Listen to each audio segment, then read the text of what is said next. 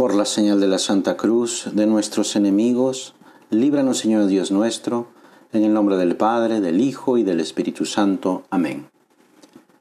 Señor mío y Dios mío, creo firmemente que estás aquí, que me ves, que me oyes. Te adoro con profunda reverencia. Te pido perdón de mis pecados y gracia para hacer con fruto este rato de oración. Madre mía Inmaculada, San José, mi Padre y Señor, Ángel de mi guarda, interceded por mí. A veces puede parecer un poco difícil mantener la atención en el rezo del Santo Rosario y nos puede parecer largo, aburrido, porque siempre se dice lo mismo. Pero es cuestión de encontrar el sentido de lo que estamos diciendo. El rosario es contemplar con María el rostro de Cristo. Así lo escribió San Juan Pablo II. Es verdad, rezar el rosario es como si la Virgen María nos contara la vida de Jesús, como si fueran capítulos de una serie en la que nos va platicando un tema concreto por medio de varias escenas que se llaman misterios. En esos misterios vamos conociendo a Jesús del mejor modo, acompañados de la Virgen Nuestra Señora. Por eso es que le gusta tanto a nuestra Madre que recemos esta maravillosa oración. Conociendo un poco más sobre los distintos misterios, podremos aprovecharlos mejor en el momento en que estemos rezando el rosario y así poder contemplar cada misterio al mismo tiempo que estamos rezando las Aves Marías. Uno de esos misterios que son los más nuevos, que incluyó San Juan Pablo II, son los misterios de luz, que hacen referencia a la vida pública de Jesús. En realidad todo el misterio de Cristo es luz, porque él mismo lo dijo, yo soy la luz del mundo.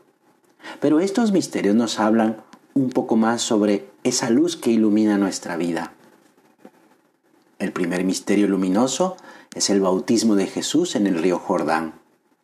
Es un momento muy importante para Dios Padre, porque desde la eternidad ha fijado este bautizo de su Hijo para darse a conocer al mundo. Podemos imaginarnos a Jesús mezclado con la gente que espera su turno para ser bautizado por Juan el Bautista. Quiere ser uno más entre los hombres para enseñarnos a no querer privilegios.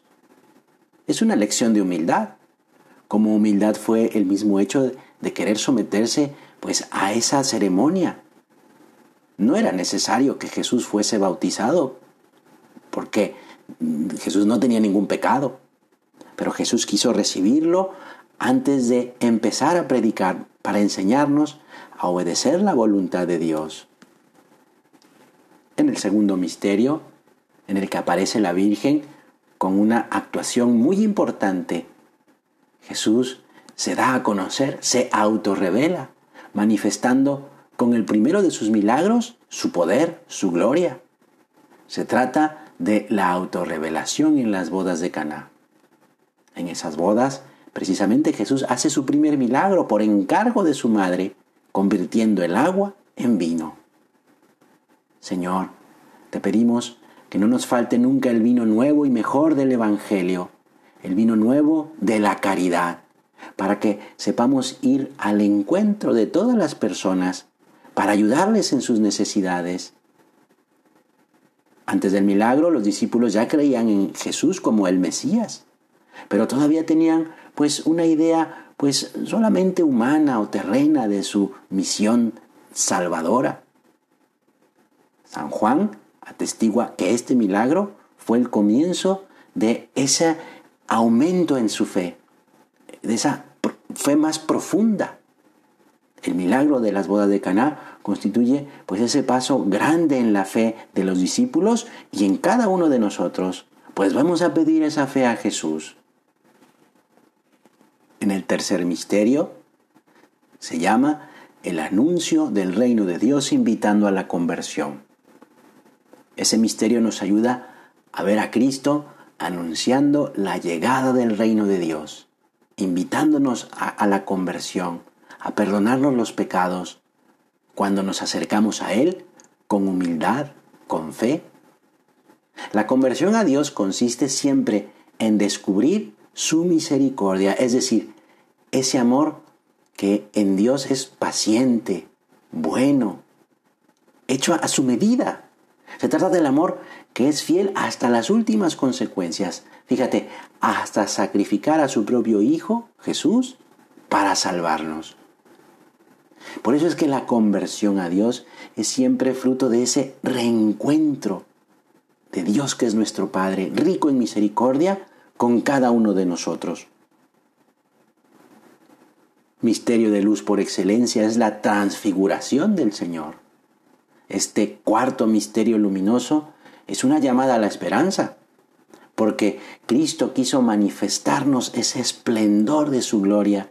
Es como un adelanto de lo que va a pasar en el cielo, con el fin de darnos fuerza, aliento, esperanza, para seguir el camino que nos queda por recorrer y que a veces puede ser difícil o complicado, pero fijando la mirada en esa meta que nos espera, la gloria eterna con Él, con Jesús.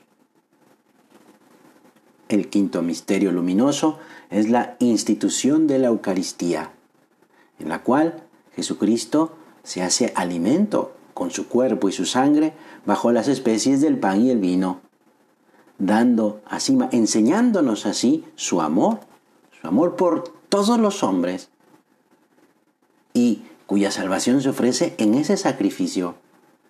El Señor, habiendo amado a los suyos, los amó hasta el fin, amándonos a nosotros, para no dejarnos solos, para no alejarse nunca de nosotros, que somos suyos, desde que recibimos el bautismo, para compartirnos ese alimento espiritual que es la Eucaristía. Es una expresión bellísima del amor de Jesús para cada uno de nosotros. Un verdadero misterio de fe y de amor. Excepto en el de las bodas de Caná, en estos misterios luminosos, la presencia de nuestra Madre la Virgen queda un poco escondida pero de algún modo acompaña toda esta misión de Cristo. Ella, que también es luz, es la estrella de la mañana. Pues a ella le pedimos que la luz de estos misterios ilumine nuestro caminar terreno para que un día alcancemos la luz de la gloria. Que así sea. Te doy gracias, Dios mío, por los buenos propósitos, afectos e inspiraciones que me has comunicado en esta meditación. Te pido ayuda para ponerlos por obra. Madre mía Inmaculada, San José mi Padre y Señor, Ángel de mi guarda, interceded por mí. Santa María Esperanza nuestra, asiento de la sabiduría.